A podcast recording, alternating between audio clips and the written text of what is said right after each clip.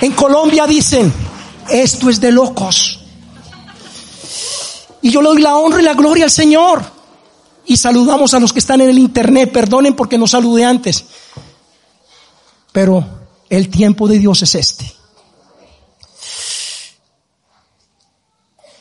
Y esa palabra venía a mí desde hace tiempo, mes y medio, dando vueltas.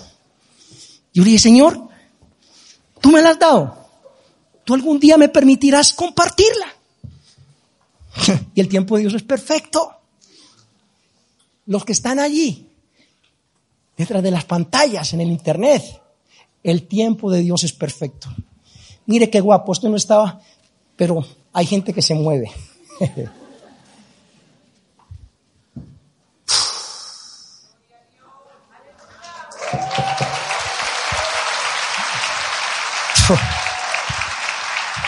No sé, no sé qué va a hacer el Señor con todos los locos que nos estamos levantando aquí. Pero yo no sé qué va a hacer la gente que cree que está bien de la mente, con los locos que también estamos bien de la mente. Porque el Señor ha puesto en ti el gozo y la paz. Y tú eres representante de Jesús aquí en la tierra. Hay unos que hablan sobre el laón perdido. hablan de tantas teorías. Pero miren, la teoría es que el Señor me permitió nacer de una mujer y de un hombre que se juntaron y me permitió vivir en un hogar y decirle papá a un hombre y mamá a otra mujer.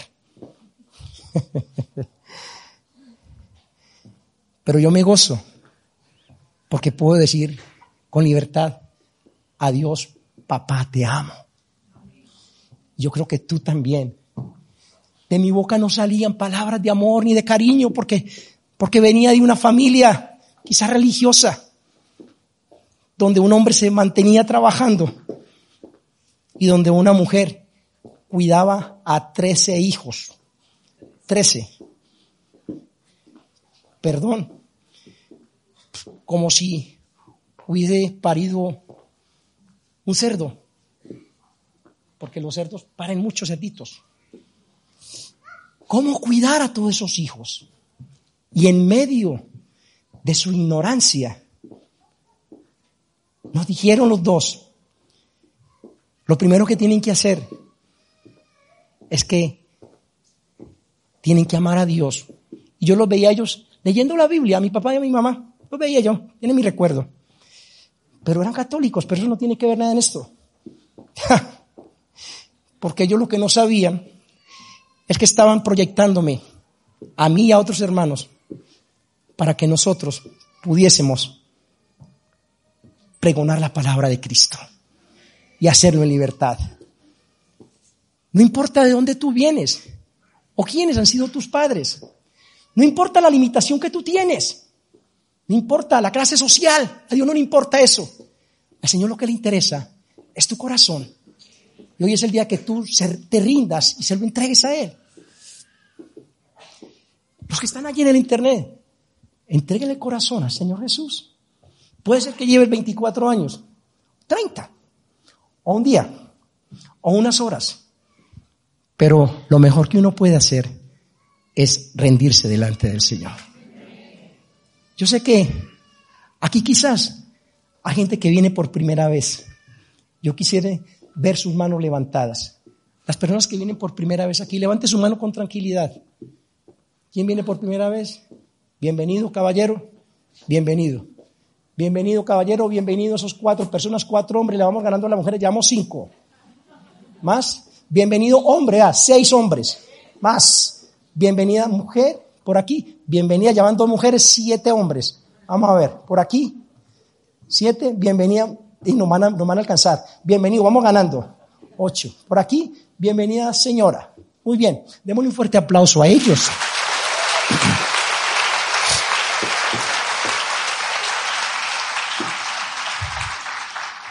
Eso es para ustedes. Gracias por acompañarnos. Suele decir el pastor Tomás Santa Marta, que está con la pastora Moreiva en Barcelona. Suele decir En Madrid que hay tantas congregaciones, tú has escogido esta. Por eso este fuerte aplauso es para ti. Dale un fuerte aplauso a los que han venido a acompañarnos.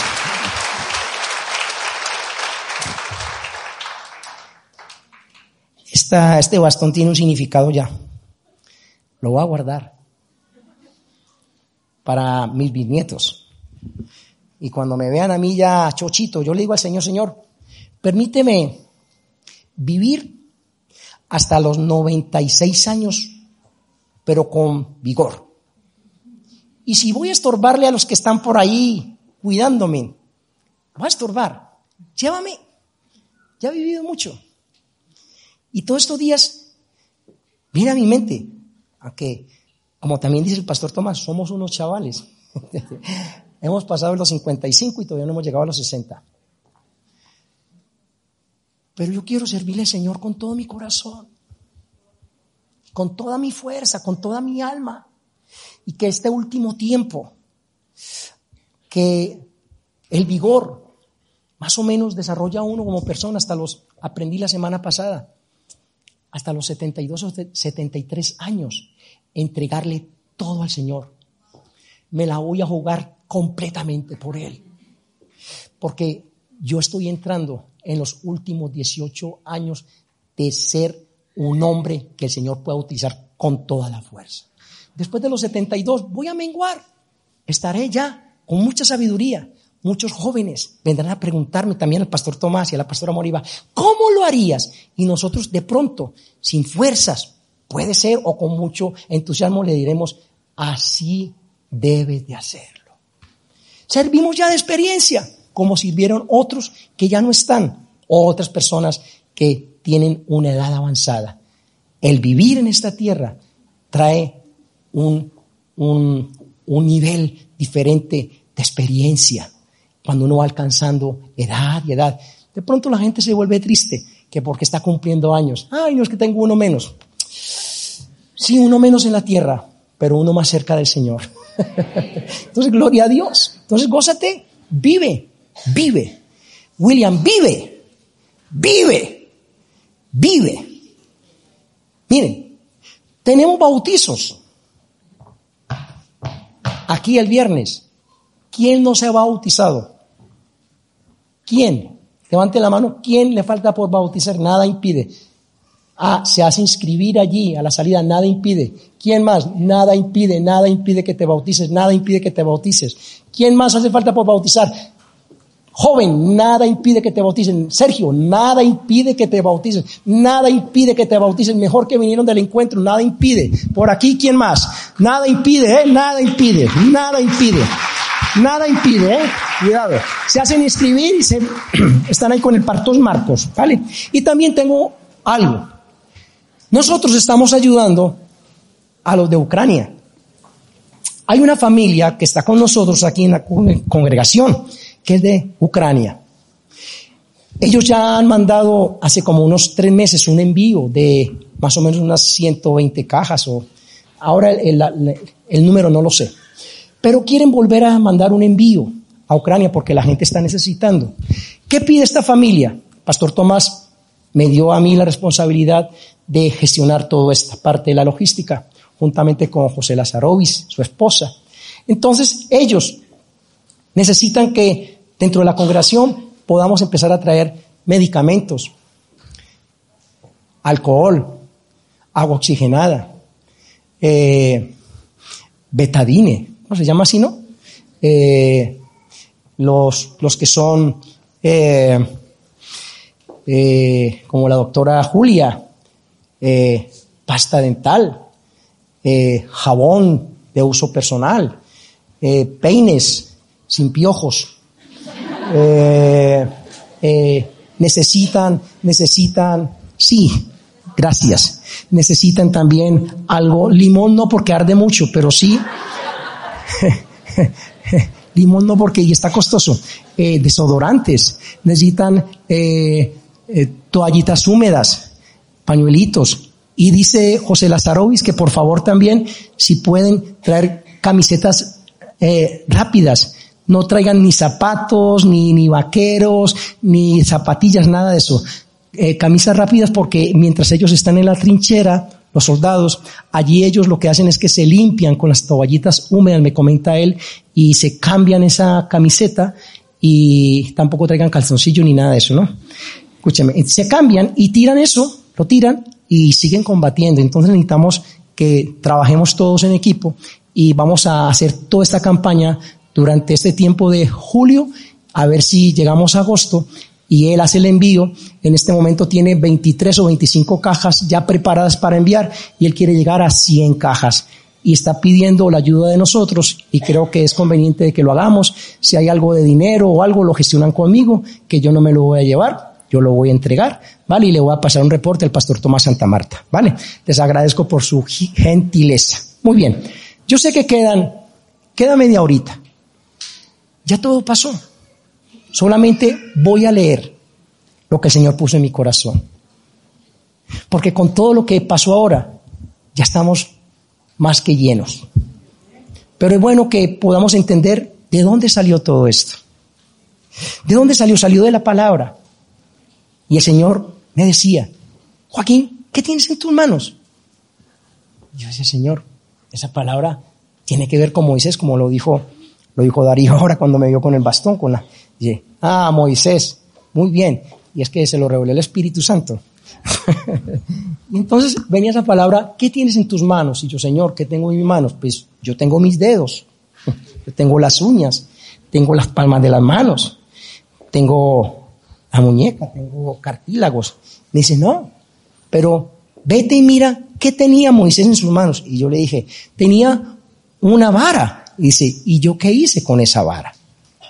¿Qué hice con esa vara yo?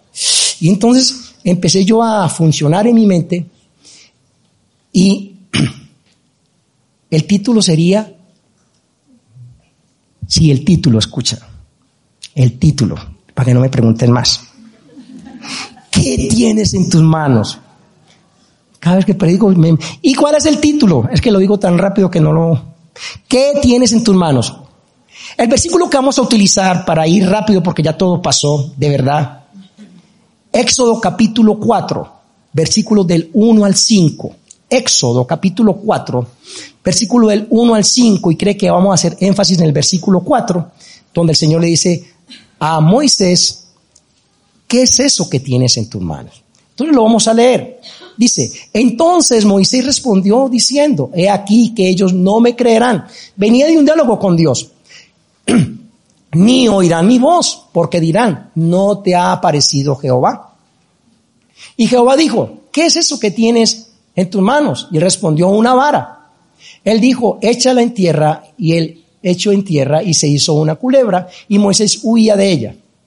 Entonces dijo Jehová a Moisés, extiende tu mano y tómala por la cola. Y extendió su mano y la tomó y se volvió vara en su mano. Por esto creerán que se te ha aparecido Jehová, el Dios de tus padres, el Dios de Abraham, Dios de Isaac y Dios de Jacob. Qué bonito.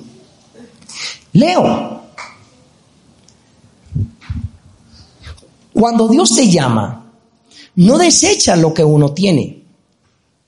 En este caso, Dios le habló a Moisés directamente. Dios conocía, diga conmigo, conocía a su siervo. Él sabía que Moisés era un poco vergonzoso, incrédulo, limitado en su parte física y también aún en su parte mental. El hombre en la parte física tartamudeaba y eso le traía una, una, una forma de él no creer en nada ni en él mismo y entonces sentía un complejo de inferioridad. Eso es lo que le estaba matando a Moisés. Entonces a él se le trababa la lengua. Dios veía, diga conmigo, veía. Ya llevamos dos cosas, conocía y veía. ¿A quién veía? A Moisés como un hombre con poder. ¿Un hombre como qué? ¿Con qué? Con poder. Digamos tres cosas. Dios conocía, Dios veía y veía a Moisés como un hombre con como un hombre valiente, como un hombre esforzado, como un hombre que daba la talla, como un hombre que iba a cumplir el plan de Dios. Lo que Dios había trazado para Moisés, Dios lo iba a cumplir con este hombre, independientemente que él era tartamudo o tenía de pronto una dificultad de pensamiento. Dios quería libertar al pueblo de Israel de la esclavitud. Tremenda faena, tremendo trabajo el que le puso. Moisés debía de ir a hablar con los israelitas, que Dios les libertaría, pero Moisés era limitado. Y él respondió a Dios, he aquí, ellos no me creerán. Ojo, mire, no me creerán, incredulidad. Ni oirán mi voz, porque dirán, ¿no te ha aparecido Jehová? La vara que Dios vio en las manos de Moisés era un símbolo en las manos de Moisés con poder. Por medio del poder de Dios se manifiesta su siervo para que éste le crea, para que él pueda mostrarle al pueblo el poder de Dios, la gloria divina.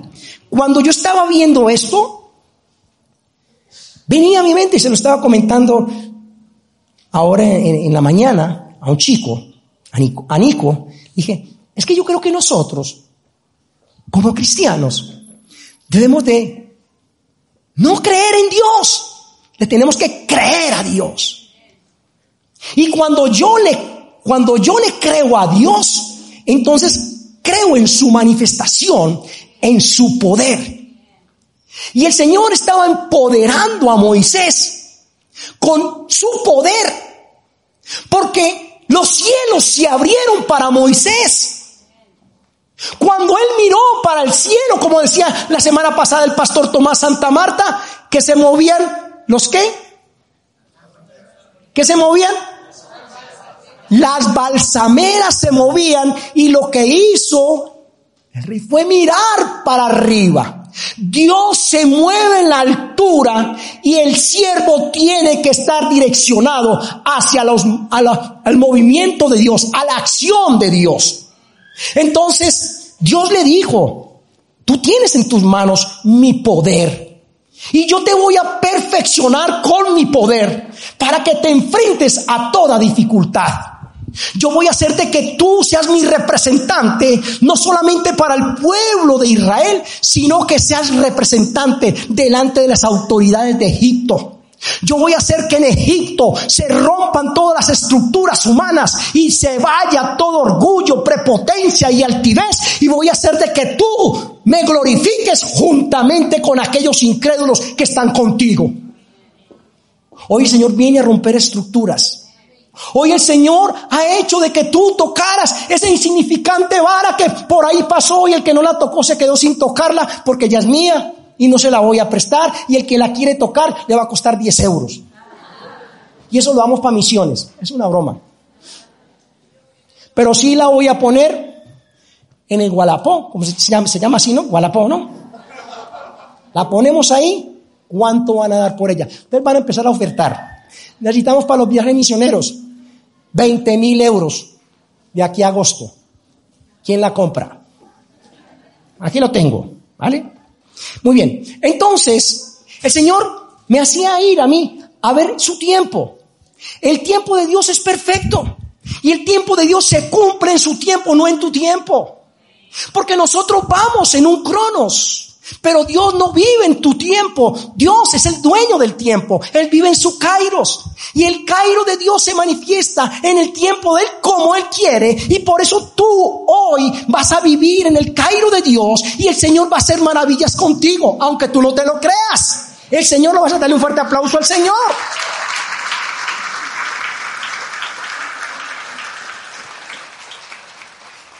El tiempo de Dios es para direccionar al hombre que la ha escogido. Y le dijo el Señor en Éxodo 4:17, y tomarás en tu mano esta vara, con la cual harás las señales. Y cuando la tomó, empezó a ver la gloria de Dios. Yo debo Número uno, oír la voz de Dios. ¿Y cómo oigo la voz de Dios? Tengo que estar conectado, enchufado con el Espíritu Santo. Si yo no me enchufo con el Espíritu Santo, yo no voy a, a entender el lenguaje de Dios. Si yo me conecto con el Espíritu Santo, Él me lleva a toda verdad, a todo entendimiento, discernimiento, poder y autoridad. Y el Señor necesita de que yo afine mis oídos y yo pueda oír la palabra y ponerle patas a la palabra. ¿Acaso el Señor no nos dice en Mateo que nosotros tenemos que cumplir con la gran comisión? Sí nos dice, pero muchos pasamos por la palabra y la dejamos ahí como letra, pero no, la, no le ponemos vida a esa palabra. Tenemos que ponerle vida a la palabra. Nosotros tenemos que entender que el Señor quiere que yo entienda que Él es Dios y que su poder se manifiesta para que sus siervos le sirvan en todo lugar. Para que las señales estén en el lugar donde el siervo se mueva, pero no porque yo quiero estar, sino porque Dios quiere que yo esté en el lugar justo, a la hora justa y haciendo lo justo. Qué tremendo. Cuando entendemos todo el, todos estos movimientos de Dios, entonces yo puedo decir, gloria a ti Jesús. Cuando el Señor nos dice que debo de pasar tiempo con Él, aún me muestra en medio de tiempo lo que Él puede hacer conmigo, teniendo su poder. No esta vara, sino el poder de Él. Y cuando nosotros salimos de nuestro lugar de intimidad, el Señor nos exaltará en público. Mire qué fácil la pone el Señor. El Señor lo que quiere es que yo pase tiempo con Él. Hay unos que preguntan, para los que están allí, para los que estamos aquí presencial, ¿cómo hago yo? Y yo siempre le respondo a las personas, entra en intimidad con el Señor. Si no hay intimidad, no hay relación. Y si no hay relación, no ves o no vemos qué le gusta a la otra persona. Hay que tener intimidad. Y la intimidad se tiene a solas. El Señor y tú. Tú y el Señor. Y allí el Señor en lo secreto te sacará de ese cuarto a solas y te exaltará delante del público. ¿A quién no le gusta que el Señor lo exalte? Levante su mano quien no quiere que el Señor lo exalte. Ah, hay unos que no quieren que el Señor lo exalte. Mire, ojo con eso. El Señor te quiere exaltar a ti y también a mí. Está atento tu oído a lo que la palabra dice. El tiempo de Dios es para obedecer Éxodo 4:20. Entonces Moisés tomó a su mujer y a sus hijos y los puso sobre el asno y volvió a tierra de Egipto. Tomó también la vara de Dios en su mano. Y cuando yo estaba leyendo esto, viene a mi mente y lo puse aquí. Wow. El líder o el siervo involucra a su familia en el plan de Dios el siervo o el líder, la sierva, involucra a toda su familia en el plan de Dios. No hay más nada. Es que no me oyen. No importa. Oirán. Por eso empezamos con la intimidad. Entra a tu cuarto a solas y el Padre que te ve en lo secreto te exaltará en público. Oirán. Oirán, tu familia le pertenece al Señor. ¿Qué fue lo que dijo Josué? Yo y mi casa le serviremos a Jehová. ¿Qué fue lo que dijo el carcelero en Hechos de los Apóstoles? ¡Wow! ¿Qué dijo? Yo y mi casa le serviremos al Señor. ¿Qué tengo que hacer? Pues mira, solamente recibe al Señor Jesucristo como único y suficiente Salvador y vas a ver la gloria del Dios viviente. ¿No? Qué tremendo. Entonces nosotros involucramos a la familia, así como lo hizo Josué. El líder, el líder El siervo siempre va con la unción al lugar donde Dios le envíe. La unción no se queda, la unción te persigue, porque si tú eres un siervo, una sierva de Dios, tú eres el ungido, la ungida del Señor. Tú has sido escogido y los milagros te persiguen a ti. Nosotros no perseguimos milagros. Hoy, aquí a las 7 de la tarde, tú tienes que venirte, porque a partir de hoy, hasta ¿Terminará julio o agosto? Julio, nos quedan tres semanas. Los cultos de las siete de la tarde. Vamos a potenciarlos con milagros, prodigios y señales. Tráete a los enfermos. Tráete a los lunáticos. Tráete a los paralíticos. Trae a aquellos que están con desviación de cadera. El Señor me hacía ver hoy, no en, un, no, no en el sueño, sino cuando estaba yo leyendo nuevamente cómo ellos imponían las manos y todo lo que son los cánceres en la matriz desaparecían. Como aquellos hombres que no eran, que, que no, que no podían procrear porque su esperma no, no está bien. No entiendo mucho de esa parte y no puedo yo entrar. Pero dijo el Señor, yo haré de que el hombre se vuelva fértil vi cómo ellos imponían las manos y no solamente iban a crecer los pies, no, no, no, no, no, no, no, no. El Señor me hacía ver gente que estaba inclinada mirando al suelo durante tantos tiempos y ellos oraban y la gente salía erguida, recta. Estos jóvenes van a a ver la gloria de Dios y nosotros juntamente con ellos. Las señales persiguen al que cree y nosotros somos de los que creemos. El tiempo de Dios también involucra Éxodo 7:19 y Jehová dijo a Moisés, di a Aarón, toma tu vara y extiende tus manos sobre las aguas de Egipto, sobre sus ríos, sobre sus arroyos, sobre sus estanques y sobre todos los depósitos de agua para que se conviertan en sangre y haya sangre por toda la región de Egipto. Así es, así también en los vasos de madera como en los vasos de piedra. Y viene mi pensamiento, cuando estoy leyendo esto, el líder debe de afinar de afinar su oído para poder delegar a su Timoteo. Estamos en la visión y venía eso a mí. El líder tiene que afinar el oído para que le dé la oportunidad al Timoteo.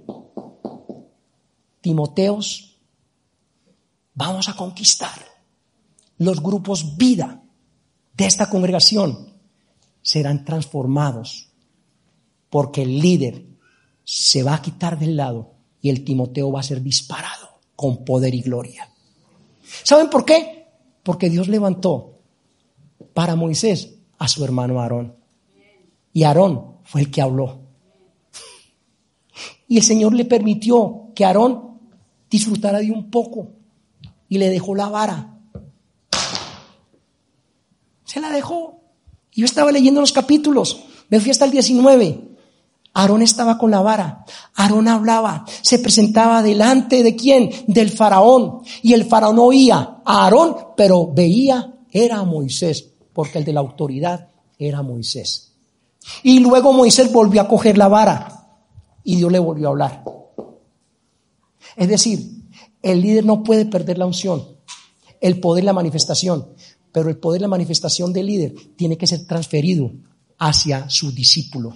Y los discípulos serán levantados, el Timoteo será levantado y todos los grupos vida serán avivados bajo el fuego y el poder del Espíritu Santo. Por lo tanto, tú hombre y mujer tienes que ir a un grupo vida. Diga, voy a ir. No, pues qué ánimo, qué ánimo, por Dios. ¡Qué ánimo! Mire, Mauricio, Tú preguntabas en esta semana, ¿cómo lo hace? Todo es fe. Fe, certeza y convicción. ¿Y saben qué? Uno tiene que servir de ejemplo. Yo tengo que servir de ejemplo a los que vienen por detrás de mí. Porque si yo lo hago, el otro también. Y eso me da autoridad para decirle, hazlo. Porque el que no lo hace no tiene autoridad. Entonces, ¿saben qué? Se reirán de ti. Ahora estaba tocando el pastor Wilson. Para construir algo hay que echar cálculos. ¿Sí o no? Para que no se rían de uno, hay que estar en intimidad y vivirse por el poder de Dios.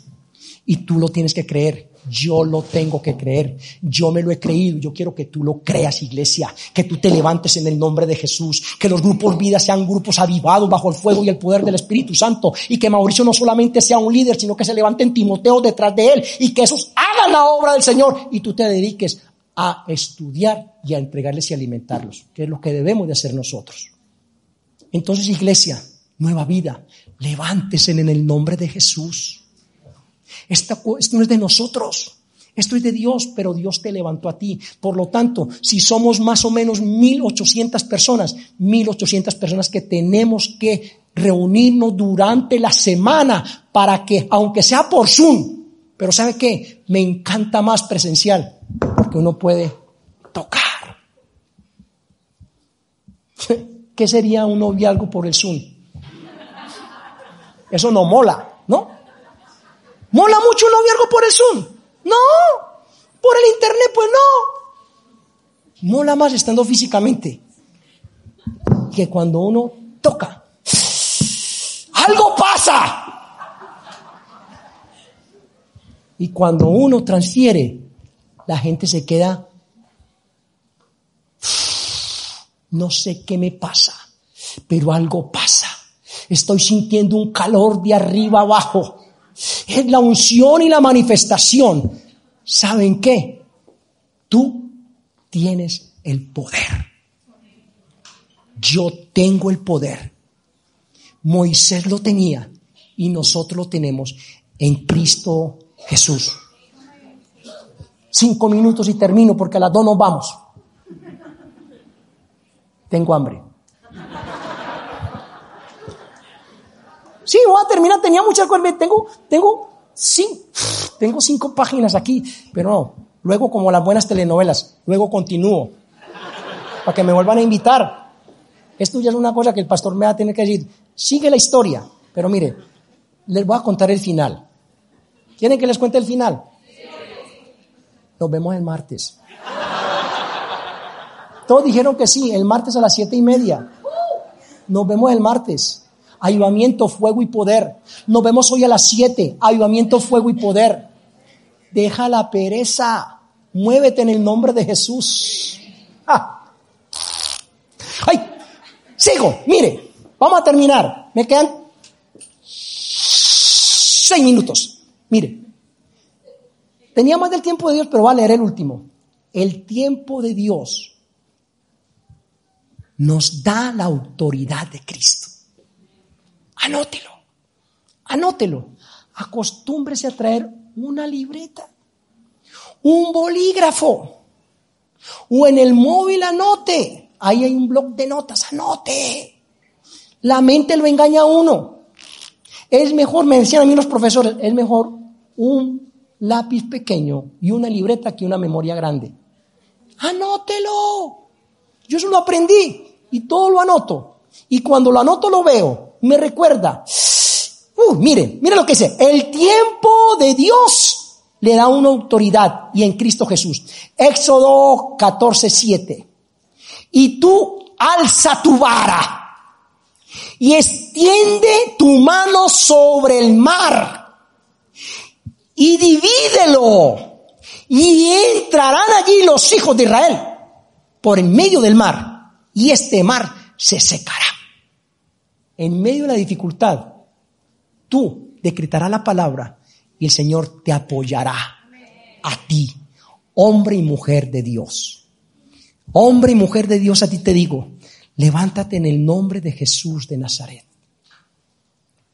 Moisés fue llamado, direccionado, empoderado. Moisés para sacar al pueblo de Israel de la opresión de Egipto, tuvo que esperar el tiempo de Dios que es el Kairos. Y el tiempo de Dios llegó a su hora. Ahora nos toca a nosotros experimentar el tiempo de Dios para ti tu familia, la ciudad donde vives, el país donde vives, el continente donde habitas, la mayor manifestación del Cairo de Dios es Jesucristo. El Señor Jesús hoy nos dice, si quieres conocer el tiempo de Dios, deben de venir a mí. Si quieres conocer, esto me salió de la mente, anótalo, es gratis. Si quieres conocer el tiempo de Dios, tienes que conocerme a mí. Mateo 11, 28 dice, venid a mí todos los que estáis trabajados y cargados, que yo os haré descansar. Lucas 19, 5 me dice, cuando Jesús llegó a aquella población, vio un hombre llamado Saqueo y le dijo lo siguiente, y hoy te digo a ti que has venido por primera vez, es necesario que yo esté juntamente contigo en tu casa. Es necesario que nosotros estemos con el Señor. Y Saqueo bajó de aquel árbol, sicómoro, y se fue para su casa y comió con el Señor. Y fue libertado. Y empezó a ser un discípulo más del Señor Jesús. Ponte en pie, que el tiempo de Dios, el tiempo de Dios es el Kairos. Cierra tus ojos. El Señor Jesús desea que tú puedas estar. Y me ponen por favor el versículo de Lucas 19:5 y mientras yo lo voy leyendo de la pantalla, le pido a aquellas personas que vinieron por primera vez gentilmente que si quieren desplazarse hasta el altar para orar por ti. Ven al altar. No estoy diciendo que se vayan ya de la... El culto no ha terminado. Quedan tres minutos. El que ha venido por primera vez, ven al altar. Vamos a orar por ti. Se levantaron como unas 14 manos que venían por primera vez. Yo te pido que vengas al altar. No tengas vergüenza. No tengas temor. No tengas vergüenza. En esta parte, personas levantaron su mano. Yo quiero los hombres de atrás que eran cuatro. Los tengo fichados. Vengan para acá, vengan, que vamos a orar por ti. No tengan vergüenza. Hombres, eran cuatro, estaban juntitos. Vengan para acá. Venga, sáquelos. Vengan para acá. Tú tranquilo. Bien. Bien. Mauricio no. Mario, bien, empieza por M. Mario, es que me lo presentaron. Vengan para acá, a ver dónde están los hombres. Bien, estos chicos. Mire, Karen, Karen, aquí están, véalos. Aquí están, aquí están todo. Eh, ahí están los chicos, ahí están, ahí están. Ellos son, ellos son Habrá más personas. ¿Se pueden desplazar para acá, por favor? Por favor, desplacen para acá un poco, por favor. Por favor, por favor, por favor, por favor. Hay gente que todavía está luchando allí. Y creo que es el tiempo para que tú puedas abrir tu corazón al Señor. Puede ser que ya haya sido una congregación cristiana Puede ser de que ya hayas hecho la oración de fe, puede ser. Pero hoy queremos nosotros orar por vosotros. Y les tenemos un regalo. Qué tremendo. Qué bueno recibir regalos. Pero el mayor regalo es que te vayas con Cristo Jesús en tu corazón. Aquellos que todavía están luchando allí. Si no quieres salir, ponte tu mano derecha en tu corazón. Y yo no le voy a decir a toda la congregación que repita, que repita la... No, sino que ellos van a repetir. Tú solamente, iglesia, extiende tu mano hacia estas personas que se lo merecen. Recuerda que tú tienes la unción. Hazte partícipe del culto. de lo que el Señor hace. Y estas personas que han venido por voluntad propia merecen que nosotros podamos orar por Él.